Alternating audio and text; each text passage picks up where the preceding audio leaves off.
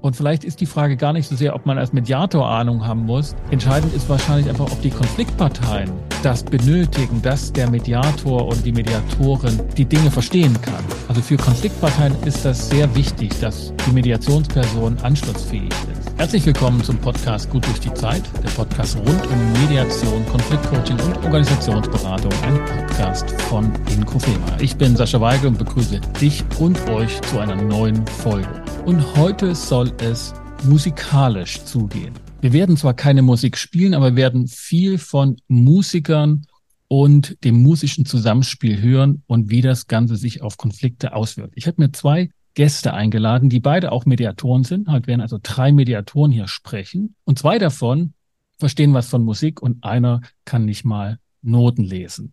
Zum einen bin ich mit Hans-Peter Achberger aus Zürich verbunden, der dort im Orchester tätig ist und dann noch ein paar Worte zu sich sagen wird und Barbara Benedikitu, die Orchestermanagerin des Sächsischen Blasorchesters in Leipzig. Herzlich willkommen, ihr beiden. Guten Morgen. Hallo. Barbara, vielleicht zunächst zu dir. Du bist ausgebildete Mediatorin. Das weiß ich ziemlich genau, denn das hast du in meinem Institut gemacht. Und du bist Musikerin. Du warst früher professionelle Musikerin und heute Orchestermanager. Kannst du so ein paar Worte zu deinem Weg, zu deinem Werdegang sagen, wie du dahin gekommen bist, jetzt ein Orchester zu managen und was das bedeutet? Zuerst möchte ich sagen, dass das Orchester Sächsische Bläserphilharmonie heißt. Es ist kein Blasorchester. Die Sächsische Bläserphilharmonie ist das einzige professionelle Orchester in Bläserbesetzung in Deutschland und seit kurzem der Preisträger mit dem Opus Classic Preis als Ensemble des Jahres. Das ist eine wirklich große Auszeichnung für die harte Arbeit des Orchesters in den 73 Jahren seiner Existenz. Jetzt gehe ich ein paar Jährchen zurück. Ich war selber Klarinettistin, ausgebildete Klarinettistin, habe in Berlin an der Universität der Künste studiert und dann war ich Klarinettistin an der Nationaloper in Athen. Mich hat die Finanzkrise 2010 erreicht, leider, und bin zurück zu meiner deutschen Heimat Berlin gekehrt, wo ich Masterstudium im Bereich Kultur- und Medienmanagement an der Freien Universität Berlin absolviert habe und somit habe ich die Wende zu einer neuen Karriere gemacht. Und von Musikerin bin ich dann Orchestermanagerin geworden. Und das war dann auch für dich ein Ausgangspunkt, dich mehr mit Konflikten und dem Umgang mit Konflikten zu beschäftigen. So hatte ich das damals verstanden, dass das schon eine ganz schöne Herausforderung ist, so ein Orchester zu managen.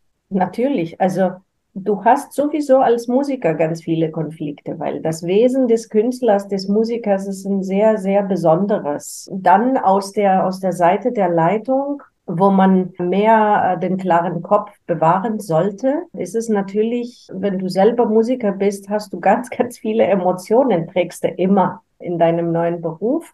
Und das war für mich sehr wichtig, die Mediationsausbildung zu machen. Und zum Glück habe ich dich durch irgendwelchen Wegen kennengelernt und bin zu dir dann gekommen. Du hast mich bestens ausgebildet. Die Frage ist immer, weil du hast uns in der Ausbildung die besten Tools gegeben, um das zu machen. Die Frage ist, will man das machen? will man die Tools nutzen oder ist man von seinen Gefühlen sowas von überwältigt, dass man es nicht schafft? Diese Konflikte innerhalb von Orchestern. Das ist ein guter Übergang, jetzt äh, Hans-Peter so mit in die Runde zu holen, der schon aufmerksam zugehört hat und mit dem ich in einem Vorgespräch, das ist schon lange her, mehrere Monate, dass wir versucht haben, hier diese Dreierrunde zustande zu bekommen. Aber in diesem Vorgespräch, Hans-Peter, da hast du über Konflikte zwischen Musikern erzählt und ich hatte den Eindruck, das ist eine völlig andere Welt. Also Erzähl ein bisschen selbst. Du hast das damals ästhetischer Konflikt genannt, aber vielleicht vorher auch ein paar Worte zu dir. Ja, vielen Dank, Sascha. Zuerst ein paar Worte zu mir. Ich bin äh, Musiker am Opernhaus Zürich, Schlagzeuger und bisweilen auch Dirigent. Ich leite dort das Format Opera Nova als Dirigent. Dazu leite ich noch außerhalb ein Barockorchester, Orchestra La Scintilla und bin Mitglied des Personalrats und mache noch Schlichtungen für das Gleichstellungsgesetz im Kanton Zürich und so weiter. Also ich bin äh, viel mit Konflikten beschäftigt, beinahe Tag ein, Tag aus. Und ein Teil dieser Konflikte, mit denen ich mich abgeben muss und eigentlich auch ganz gerne abgebe, sind Konflikte zwischen Musikern. Und äh, ein Teil auch dieser Konflikte sind sehr spezifische Konflikte. Konflikte, die auftreten, weil Musiker unterschiedliche ästhetische Wahrnehmungen und auch Einstellungen haben. Man spricht ja gerade so in der Mediationsausbildung davon, dass Wertekonflikte eigentlich im Prinzip nicht bearbeitbar sind. Man kann sie zwar ein bisschen äh, piesen, man kann sie ein bisschen äh, ruhig stellen, aber grundsätzlich lässt sich an den Werteeinstellungen der Menschen nicht viel verändern. Ja, wenn wir jetzt in die Musik hineinblicken, in die Zusammenarbeit von Musikerinnen und Musikern, dann und es treten hier Spannungen auf, dann könnte man ja auch sagen, ja, Schlussendlich kann man nicht viel machen. Man kann die Musiker austauschen. Man kann sagen, dass das geht so nicht. Ihr, ihr könnt eigentlich nicht mhm. zusammenarbeiten. Natürlich kann man das immer als Ultima Ratio nehmen. Man kann die Menschen entfernen voneinander, damit sie nicht einander an den Kragen gehen. Aber das sollte ja wirklich nur die Ultima Ratio sein. Wenn zwei Nachbarn über den Zaun und über die Höhe des Zauns streiten, dann können sie auch nicht unbedingt sofort jetzt ein anderes Haus suchen oder sich wegbewegen. Also die Frage ist, wie können wir mit diesen musikalischen Konflikten umgehen, damit sich die Menschen irgendwie doch wieder finden können? Bevor wir so zum Umgang, was man tun kann, noch mal ein bisschen ja. beleuchten, was dieses Konfliktpotenzial ausmacht. Ich hatte den Eindruck so, das ist so angesiedelt bei dem Thema Wertekonflikte, was ja durchaus, sage ich mal, noch was Kognitives sein kann, also dass man sich Werte überlegen kann und durchdenken kann und abwägen kann. Aber so wie du das beschrieben hast, und das wäre auch meine Frage dann an Barbara, ob du das auch kennst, dass das so ein Wahrnehmungsthema ist von, ich nehme den Ton auf eine Art und Weise wahr, die mir buchstäblich körperliche Schmerzen bereitet und kann nicht mit dem zusammenarbeiten. Das war, glaube ich, so ein Punkt, wo ich merkte, das ist nicht bearbeitbar. Gibt es so eine Besonderheit an Konflikten zwischen Musikern oder sind das ganz normale Arbeitnehmer, die machen ihren Job und wie eine Bürokraft haben die eben auch Konflikte? Barbara, vielleicht erstmal dein Blick drauf als Musikerin, aber auch als Managerin. Also ich muss mal wirklich sagen, ich habe das große Glück, ein Orchester zu leiten, wo die Menschen sich wirklich grundsätzlich sehr mögen. Also das ist ein Orchester, wo die Leute sogar auch zusammen Urlaub machen, Freizeit verbringen, ganz viel zusammen machen. Es gibt natürlich immer wieder Fälle, wo so, so, so menschliche, ich bezeichne das einfach menschlich, die Probleme sind alle menschlich. Das ist einfach eine Sache von Respekt, von Wahrnehmung von draußen, dass jemand wertgeschätzt werden möchte. Der Musiker bekommt schon seinen Applaus vom Publikum, aber eigentlich, was die Meinung der Kollegen ist, ist, ist dem Musiker sehr, sehr, sehr wichtig. Jeder möchte irgendwas sagen zu diversen Themen, möchte gehört werden. Meine Musiker sind nicht einfach Musiker, die zum Dienst kommen, spielen und weggehen. Die geben immer ganz viel mit für den Weg auch uns im Management diverse Ideen, die manchmal nicht gut sind. Und da ist mehr sozusagen die Erbitterung, wenn ich zum Beispiel sage, nee, das ist nicht gut, das ist nicht machbar. Also unter sich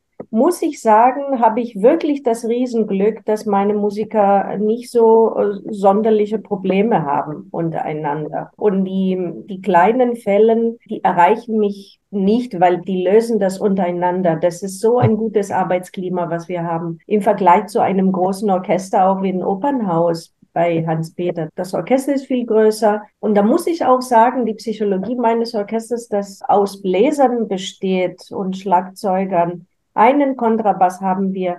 Also Bläser sind aus naturell nicht so, würde ich sagen, diva-mäßige Musiker wie meistens die Streichmusiker. Da gibt es noch mehr, noch, intensivere Probleme, was ich auch von meinen Kollegen in anderen Orchestern höre. Das bedeutet, dass wir im Orchester, die Musiker untereinander versuchen, die Situation zu lösen und immer wieder erreichen mich sozusagen die Sprüche, aber ich bin nicht da, um unbedingt zu helfen. Gott sei Dank. Also habe ich wirklich das Glück. Die Problematik, die auch ganz viele Orchester haben, ist zwischen dem Management und zwischen dem Orchester per se als Körper. Lass uns das noch, diese Konfliktlinie sozusagen Management und Musiker noch ein bisschen aufschieben. Ich würde mhm. noch ein bisschen auf der Spur bleiben und nochmal Hans-Peter bitten wollen, diese Ursache, wenn man das so benennt, ist es eine körperliche oder eine wahrnehmende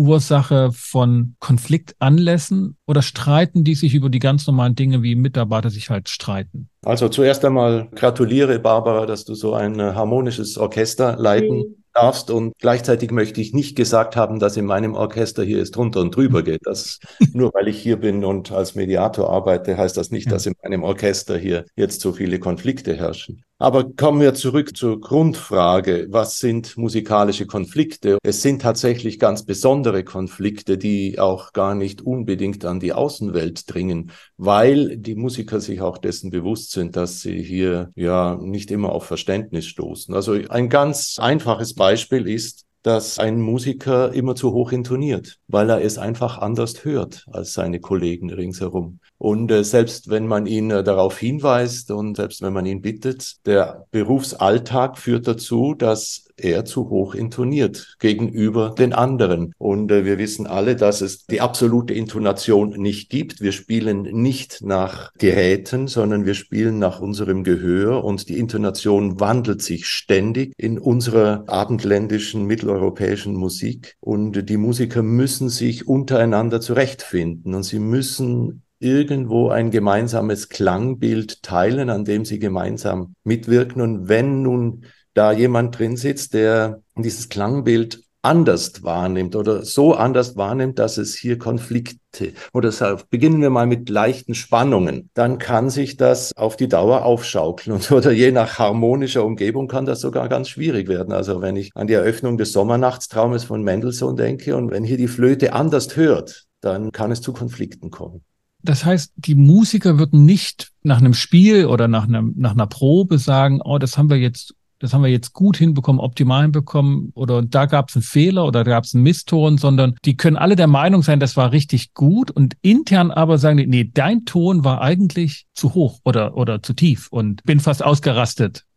Absolut. Also man spricht nicht über falsche Töne. Falsche Töne, selbst falls sie mal wirklich vorkommen, das kann jedem passieren. Also das ist nicht das Thema, sondern es geht um, um viel subtilere Dinge. Mhm über die man vielleicht mal versucht zu sprechen, aber man wird vielleicht bald merken, man kann darüber nicht sprechen, weil der einen nicht versteht. Und dann wird man nicht mehr darüber sprechen, sondern wird, wie man hier in der Schweiz sagt, die Faust im Sack machen. Man muss irgendwie damit leben lernen, aber es sind Spannungen da. Und die können sich natürlich so aufschaukeln, dass man mit der Person auch dann langsam privat nichts mehr zu tun haben möchte. Also man, man wird sich meiden weil zum Beispiel die Intonation nicht funktioniert. Und die Intonation ist etwas derart Intimes beim Musizieren, dass hier ganz große Verletzungen auf die Dauer verursacht werden können. Das ist interessant. Barbara. Ähm, das hängt natürlich auch noch hm, damit zu sagen, dass es ganz viele unterschiedliche Generationen von Musikern in einem Orchester befinden. Du hast die ganz junge Generation, die aus der, aus der Musikhochschule rauskommen super fit sind und richtig, richtig motiviert sind. Und dann hast du die unterschiedlichen Ebenen im Orchester, die etwas älteren Kollegen, die ganz viele Jahre hinter sich haben. Und da muss man auch sagen, körperlich auch, wenn man von Bläsern zum Beispiel spricht, nach dem 55. Lebensjahr fängt wirklich der Abbau eines Bläsers an. Und da haben die Kollegen wirklich zu kämpfen, bis sie das, das Rentenalter erreichen. Und da hat man ältere Kollegen in jedem Orchester, wo man sagt, Mensch, wann geht er endlich in Rente?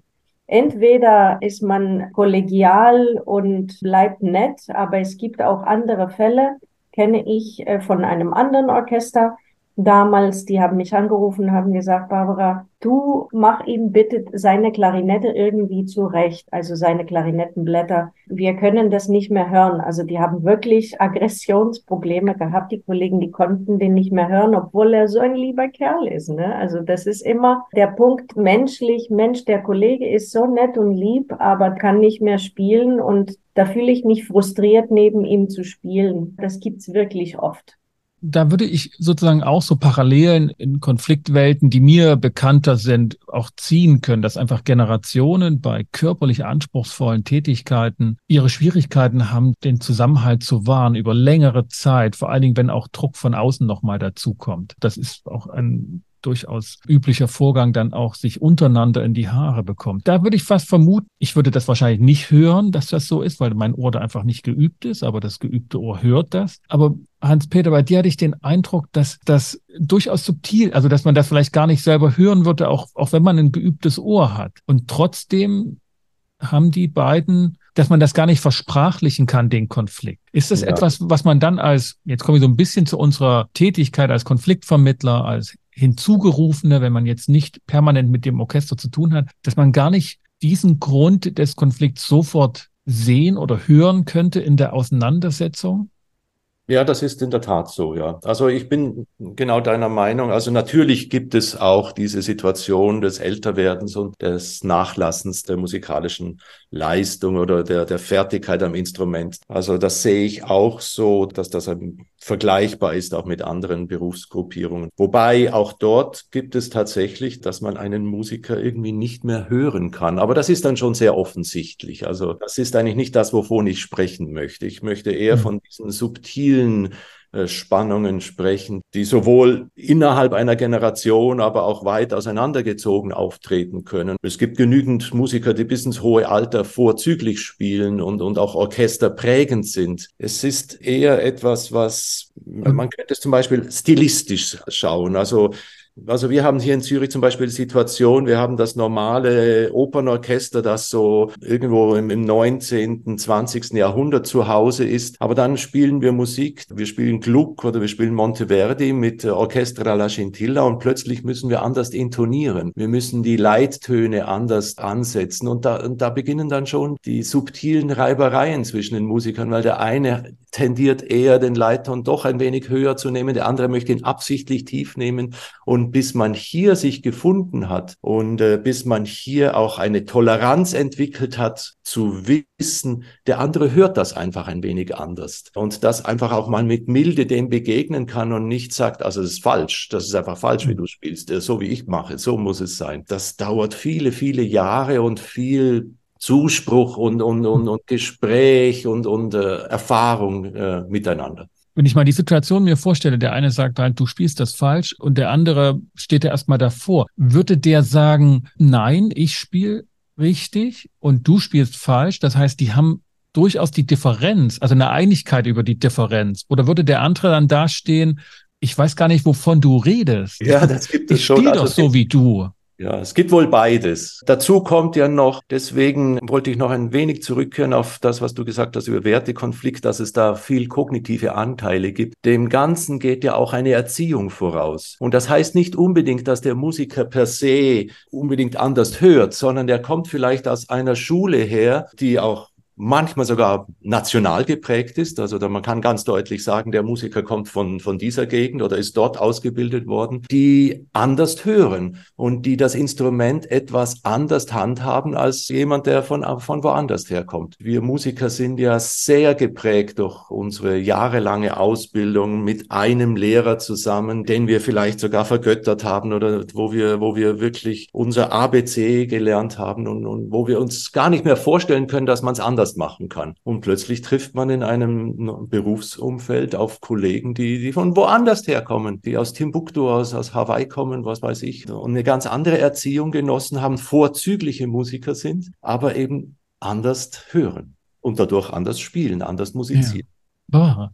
Man muss wirklich sagen, dass der Beruf des Musikers, wenn man das wirklich von früheren Jahren betrachtet, das ist ein sehr einsamer Weg.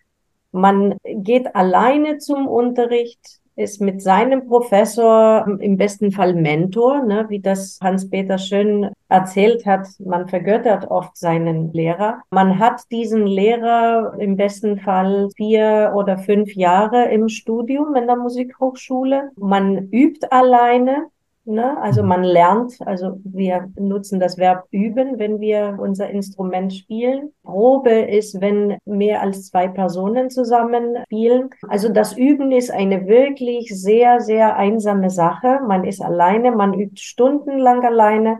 Man hat Unterricht alleine mit dem Lehrer und plötzlich kommt man ins Orchester und da, sitzen, und da sitzen, ja. wie das Hans-Peter gesagt hat, unterschiedliche stilistische Schulen von diversen Professoren sitzen zusammen und müssen zusammen musizieren. Und muss man bedenken, jedes professionelle Orchester, was es in der Welt gibt, von jedem Niveau, vom D bis zum A-Niveau. Das sitzen Leute drinnen, die wirklich eine, eine sehr gute hochschulische, musikhochschulische Ausbildung haben.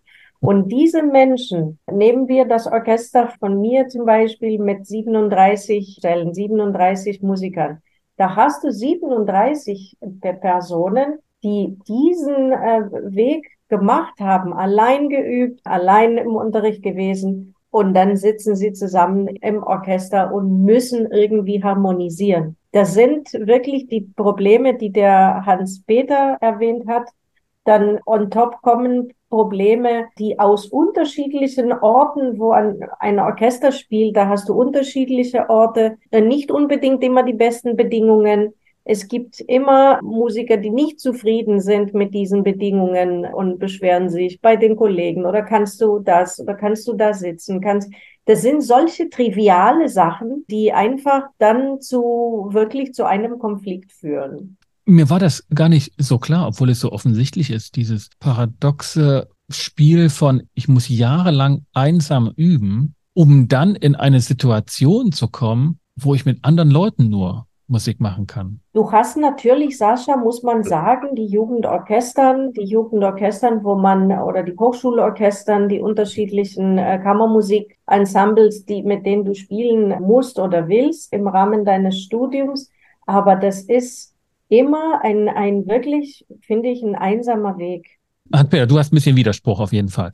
Ja, das sagt man so gerne. Plötzlich kommt man dann ins Orchester. Das ist natürlich überhaupt nicht so. Also mhm. diese Instrumente, die im Orchester gespielt werden, also die werden von Anfang an sowohl im Eigenstudium als auch mit anderen in der Musikschule schon und später im Blasorchester und im Fanfarenorchester und wo auch überall im Streichquartett. Also man ist immer auch mit anderen Musikern zusammen. Es sind dann eher die Instrumente, die jetzt nicht orchesterrelevant sind, die eigentlich ihr Leben lang alleine auf der Orgelbank sitzen in einer kalten Kirche oder was weiß ich machen. Aber die die Instrumente, die den Zugang ins Orchester gefunden haben, die sind gut darauf vorbereitet, in einem Orchester zu spielen. Und vielleicht diese Differenz, die, die mir da auffällt, wenn ihr jetzt sagt, üben, das ist also allein und proben mit den Orchesterkollegen und das geschieht auch eben frühzeitiger schon, jetzt nicht dann plötzlich. Das ist also aber eine andere Form, wie soll ich sagen? Ich lerne also nicht mein Instrument spielen, wenn ich mit meinen Orchesterkollegen zusammen bin, sondern dort lerne ich das Zusammenspiel dann. Ja, und das ist ja ganz interessant. Also mhm. nannte dann diesen Konflikt den Ohr-an-Ohr-Konflikt. Und ich habe deine, deine Abschlussarbeit ne, von der ja, Viatrina, den aus Titel. Dem, aus dem Grund heraus, weil so wie wir uns zum Beispiel jetzt selbst auf dem Bildschirm angucken, so sitzt man sich gegenüber, wenn man sich unterhält miteinander. Man schaut sich in die Augen und man sitzt eigentlich so frontal. Aber ja. die Musiker, wenn sie zum Beispiel zu zweit zusammenspielen, das ist eine äußerst seltene Aufstellung, dass man frontal miteinander musiziert, sondern meistens ist man in einem, äh, in so einem Winkel Winkel vielleicht von 60 Grad zueinander.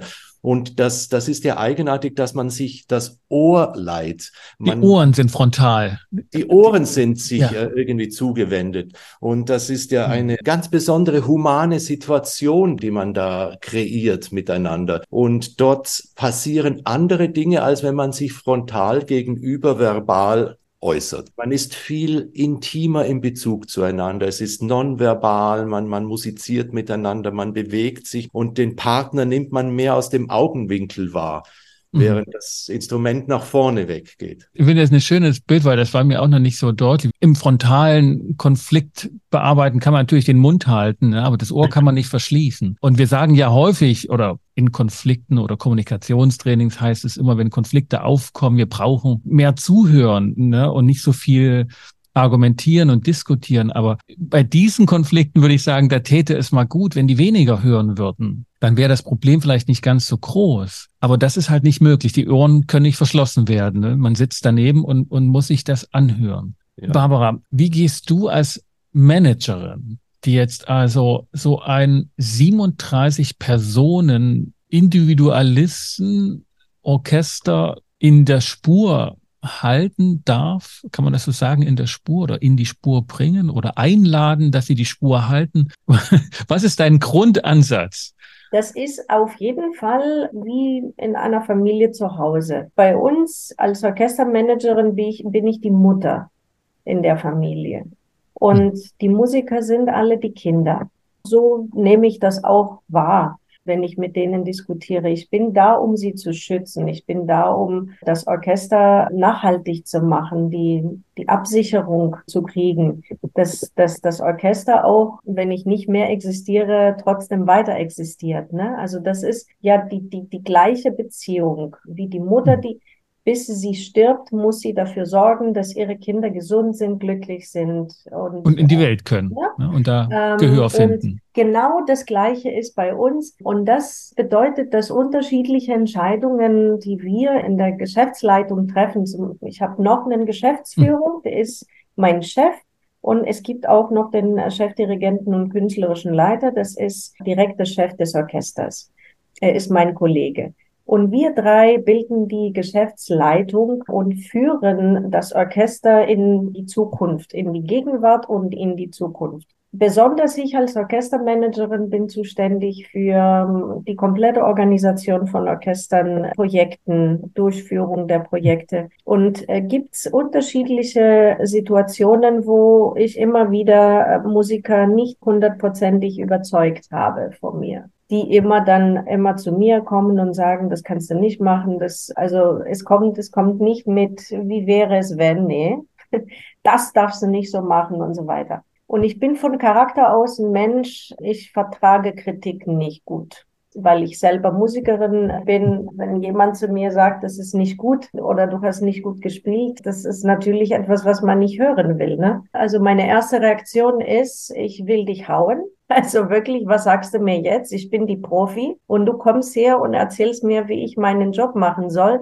Übe lieber dein Instrument und lass mich in Ruhe meine Sache machen. Das ist mein erster Gedanke. Immer. Mit Sicherheit später hören diesen Podcast meine Musiker. Die wissen aber trotzdem, dass ich genauso bin, dass ich mhm. nicht gut mit so einer äh, Sache bin. Den ersten Moment muss man also als Musiker, den muss man überstehen. Genau. Und so, und mhm. dann kommt sozusagen der Gedanke, du bist aber an dieser Position einfach, um Sachen zu hören, die dir auch nicht gefallen. Und entweder, wenn ich wirklich aufgekocht bin, sage ich, lasst uns bitte das Thema morgen klären, wo ich weiß, dann schlafe ich darauf und überlege mir eine, eine gute Herangehensweise, wie ich dann das erkläre. Oder wenn ich nicht richtig aufgekocht bin, versuche ich die erstmal ruhig sprechen zu hören und dann selber abwägen, wie das ist, versuche ich meine Meinung zu erklären. Also die Tools gibt es auf jeden Fall. Die Frage ist, ob man die immer als Orchestermanager nutzen will, um am Ende seine Ruhe zu haben. Und es gibt aber auch Momente, wo ich einfach sage,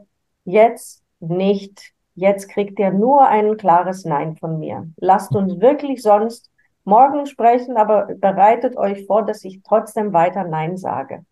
Hans-Peter, was ist deine, ja, auf, auf der Grundlage dieser Konfliktanalyse, ne, woran es sozusagen legen kann bei diesem Ohr-an-Ohr-Konflikt? Was ist da eigentlich drin? Was kann man machen als Leitungsperson oder als zuständige Person?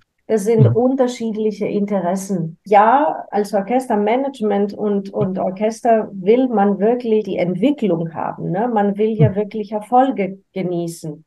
Ja, ich glaube, das ist tatsächlich nicht groß anders als bei anderen Managern, die halt eine Truppe von Profis zu leiten haben. Aber wenn es einfach Interessen wären, ist das eine, aber dieses Ohr-an-Ohr-Konflikt und dieses, für mich im ersten Moment, wenn ich das jetzt so erfahrungsfrei sage, da kann man ja wenig machen. Da braucht man ja nicht drüber reden. Oder kann man noch mal ein Stück Toleranzraum abtrotzen mit guter Fürsorge? Hans-Peter, was ist deine Erfahrung da? Die Frage ist ja, kann man hierarchisch arbeiten. Und äh, meine Erfahrung ist, dass das meistens nicht funktioniert. Für die Dirigenten sind diese Bereiche zu subtil, da können sie sich kaum einmischen. Man möchte zwar gerne, dass hier die starke Hand des Dirigenten da ist, der ganz klar sagt, so geht's und so geht's nicht, aber das kräuselt eigentlich nur die Oberfläche. Erstens sind die Herren oder Damen äh, nicht ständig hier, sie wechseln ab, sie haben auch ihre eigenen Vorstellungen, was dem einen passt, passt dem anderen nicht. Und äh, die subtilen Bereiche des gemeinsamen Musizierens, die dringen eigentlich gar nicht bis zum Dirigenten hin. Der ist mit der Partitur beschäftigt, der ist mit der großen Organisation des Orchesters oder des Theaters beschäftigt. Auf ihn kann man eigentlich kaum hoffen. Kann die Verwaltung, kann das Management etwas tun? Das Management was es tun kann, ist, es kann Bereitschaft zeigen und äh, Verständnis zeigen, dass es diese Art von Konflikten gibt und kann helfen, Räume und Gefäße zu kreieren, wo diese Konflikte angesprochen werden können, wo sie behandelt werden können. Und wie können sie behandelt werden? Du hast das äh, einen zentralen Begriff gebracht, das ist der Begriff der Toleranz. Wie gehen wir miteinander um? Ich glaube, dann ein großer Schritt ist schon mal gemacht, wenn man, wenn man das feststellt, dass der andere anders hört, eine andere Emotionalität bringt, mit der ich mich auseinandersetzen muss. Vielleicht ist ja der kreative Akt zwischen Menschen gar nichts anderes als dieses Auseinandersetzen mit einer anderen Kreativität. Das sind dann so viele Mini-Prozesse, die innerhalb eines Orchesters stattfinden müssen, die Raum brauchen. Also man muss unbedingt Kammermusik Möglichkeiten geben, Kammermusiken, die gemischt werden, die ständig gewechselt werden, so dass wir nicht einfach das Star-Streichquartett haben, das 20 Jahre miteinander spielt, sondern dass sich die Musiker untereinander näher kennenlernen, nicht nur im Orchesteralltag, sondern im, im Kleinen, miteinander lernen, eine Sprache zu finden, wo solche Subtilitäten angesprochen werden können, so dass man den anderen nicht verletzt. Es braucht Vorbilder, es braucht natürlich diese so, so eine Art Leuchttürme innerhalb des Orchesters, wo man weiß, das sind Menschen, die haben ein bisschen den Überblick, sie haben auch die Sprache dafür, sie können auch beruhigen, sie können ein bisschen den Weg zeigen.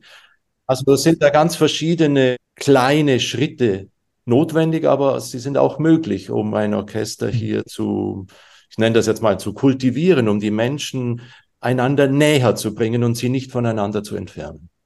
Also da habe ich jetzt die Vorstellung, das sind Erfahrungswerte, die du gemacht hast, weil du Teil eines Orchesters warst und somit diese Konflikte wahrnehmen konntest. Aber wenn man das sozusagen als Dirigent oder in der Verwaltung ist man zu weit weg. Ja, absolut. Und man spricht hm. nicht die Sprache. Das ist also, ich habe das auch hm. als Mediator, wenn ein Mediator kommt, der nicht Musiker ist, hat quasi keine Chance. Der ist nicht anschlussfähig, ja. Der, und zwar, der, der, dem wird das von vornherein schon gar nicht zugestanden, dass er überhaupt eine Idee hat, worum es hier eigentlich geht. Barbara. Eine Sache wirklich, die ganz, finde ich, interessant zu gehört zu werden, ist, ist, dass als ausgebildete Mediatorin, wenn ich selber ein Teil des Problems bin, ist es wirklich schwierig, eine Mediatorin zu sein. Ne? Also ich bin eine, gehörig zu einer Konfliktpartei und das ist natürlich wirklich schwierig. Die Arbeit, wenn, wenn zwei äh, unterschiedliche, wenn zwei andere Parteien zu mir kommen, Konfliktparteien, dann ist es natürlich, bin ich in der Mediation sofort.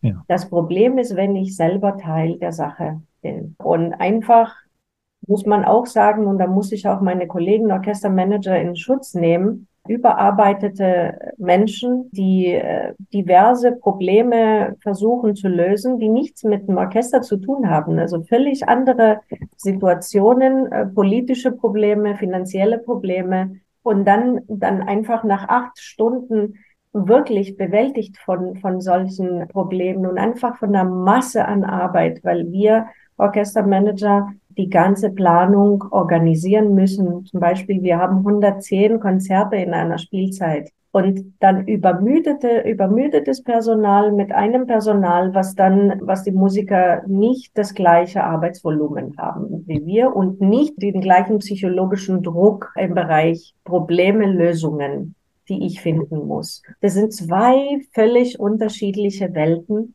und in dem Moment, wo ein Konflikt passiert, wo ich selber involviert bin, bin ich leider oft völlig übermüdet und überhaupt nicht in der Lage, das auf, auf der Stelle, sofort auf der Stelle zu lösen. Mhm.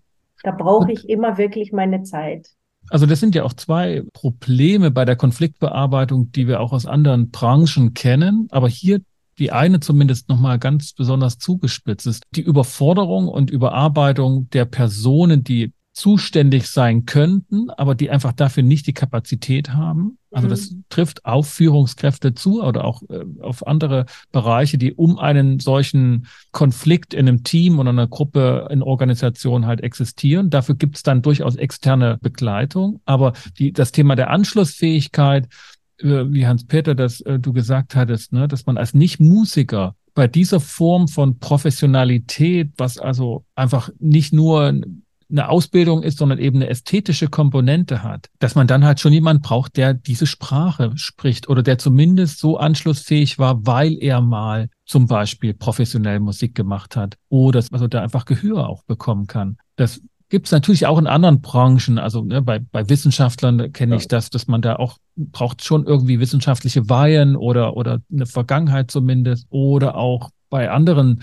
sehr Spitzenbranchen, dass man da so eine Anschlussfähigkeit hat, was ja durchaus auf diese alte Diskussion nochmal einzahlt, ob man als Mediator von dem Feld Ahnung haben muss. Das wurde ja lange Zeit durchaus verneint. Und vielleicht ist die Frage gar nicht so sehr, ob man als Mediator Ahnung haben muss. Entscheidend ist wahrscheinlich einfach, ob die Konfliktparteien das benötigen, dass der Mediator oder die Mediatorin die Dinge verstehen kann. Also für Konfliktparteien ist das sehr wichtig, dass die Mediationsperson anschlussfähig ist. Und das finde ich einen viel wichtigeren Punkt. Es geht gar nicht vielleicht so sehr um die Vermittlungsperson, ob die sich da sicher fühlt in dem Feld oder auch mal Musik studiert hat oder Physik oder sonstiges, sondern für die Konfliktparteien ist das wichtig, weil die offenbaren sich mit ihrer problematischen Situation. Und das finde ich ja nochmal einen interessanten Punkt. Habt ihr denn, ihr seid ja sozusagen, ne, ihr seid beides Mediatoren, ihr, ihr habt diese Notwendigkeit von Kompetenzen aus der eigenen beruflichen Erfahrung heraus mitbekommen. Gibt es denn eine, eine, Gruppe von, sage ich mal, von, ne, von Leuten wie euch, die sich untereinander dann austauschen können, weil man im eigenen Orchester halt zu nah dran ist, dass man dann bei anderen angefragt werden kann? Oder ist es etwas, was sich jetzt einfach auch bilden muss, wenn man das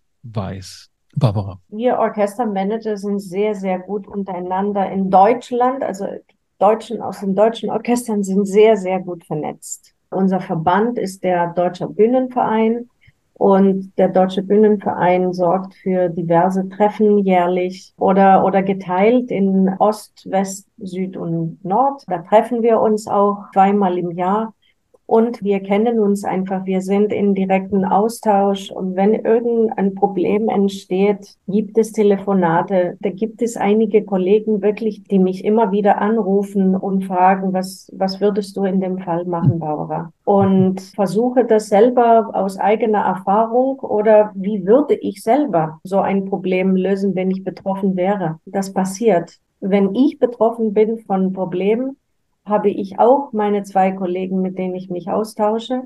Aber derjenige, der mir immer wirklich sehr, sehr gut hilft, ist mein Mann, weil er mich sehr gut kennt, auch als Person. Und das ist wirklich sehr interessant zu sehen, wie, wie gut seine Ideen und seine, seine Lösungen sind. Der gar keine Ausbildung in Mediation hat, ist zwar der große Diplomat, das bin ich nicht, aber ja, wir sind sehr gut in Deutschland vernetzt und die hm. Kollegen untereinander. Und wenn Not an Mann ist, wir telefonieren. Also wie, wie ist die Situation bei dir und in der Schweiz? Schweiz würde ich das gar nicht begrenzen. Es gibt tatsächlich mhm. eine Handvoll von Mediatoren und Mediatorinnen, die aus diesem Berufsfeld kommen und, und, und hier auch wirklich tolle Arbeit machen. Man kennt sich ein wenig untereinander und äh, es ist auch wirklich so, dass man äh, im eigenen Orchester, wenn es sich um eine richtige Mediation handelt, also würde ich gerne nachher noch ein paar Worte dazu mhm. sagen, aber wenn es sich um eine Mediation handelt, dann äh, sollte das ja wirklich jemand Fremder sein, der nicht mhm. irgendwie Kollege ist. Äh, wie vorher Barbara auch gesagt hat, man da ja viel zu leicht Konfliktpartei ja, ist oder ein Teil des Ganzen ist, ja. Einfach Form des äh, Managements ist, ja. Hingegen eben nochmal zur Mediation. Also meine Erfahrung ist, dass die wenigsten Formate in aller Mediation ablaufen, weil das ist ja viel zu juristisch geprägt und viel zu formal, sondern ja. das sind eher, ich nenne das mal so mediative Arbeit, mediative, oder vielleicht kann man das, das Wort überhaupt weglassen, ja. so einfach musikalische Arbeit, die etwas ganz Genaues im Blick hat und, äh, und hier irgendein Konfliktfeld antastet. So, das muss er sehr behutsam sein und darf niemand erschrecken mit so großen Wörtern wie Mediation. Mhm. Also die meiste Arbeit, die ich mache, läuft nicht unter Mediation, selbst wenn ich die Rechnung dann als Mediation stelle. Ja. Das unterscheidet auch sich nicht großartig von anderen Feldern und Erfahrungen. Ja. Das finde ich auch sehr passend, auch auf der Grundlage dieser Art von Konflikten. Also ich schreibe gerne auch ne, mit in den Shownotes Kollegen, die in diesem Feld Erfahrung haben und einfach anschlussfähig sind. Denn ich habe den Eindruck, dass das in jedem Orchester dann eben genau solche Konflikte gibt, die man gerne auch oder die häufig vielleicht auch auf anderen Feldern ausgetragen werden. Aber diese Ursprungsquelle sozusagen, dass es einfach ein Ohr hat. Wie sagtest du, Hans-Peter, Ohr-an-Ohr-Konflikt ist. Und da braucht es dann wirklich Profis im doppelten Sinne, die sich dem widmen. Ihr beiden, vielen Dank für das anregende und lehrreiche Gespräch über Dinge zu reden, die man nicht so schnell hört, erst recht, wenn man dafür kein Gehör hat. Ja, herzlichen Dank auch von meiner Seite an Barbara und an dich, Sascha. Vielen Dank, ihr Lieben. Mhm. Danke. Ciao. Auf ja. eine gute Zeit. Mhm. Ja, gleichfalls. Danke sehr. Das war mein Gespräch mit Barbara Venedikitu und Hans-Peter Achberger zum musikalischen Konflikt oder zum ästhetischen Konflikt, der doch eine Besonderheit ist, dass sich die Misstöne ja ganz buchstäblich ins Ohr kriechen und hineinquälen und dass das über Zeiten dann doch zu Toleranzverschlüssen führt, die schwer zu bearbeiten sind. Vor allen Dingen, weil sie kaum Umstehende hören, die nicht unmittelbar mit im Orchester tätig sind und was das bedeutet für die Art der Vermittlungsarbeit.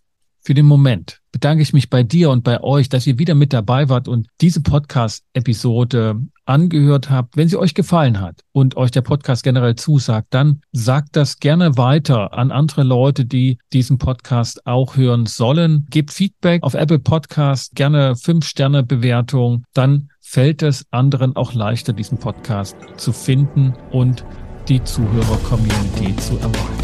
Bis zum nächsten Mal. Kommt gut durch die Zeit. Ich bin Sascha Weige, dein Host von Infofirma, dem Institut für Konflikt- und Verhandlungsmanagement in Leipzig und Partner für professionelle Mediations- und Coaching-Ausbildungen.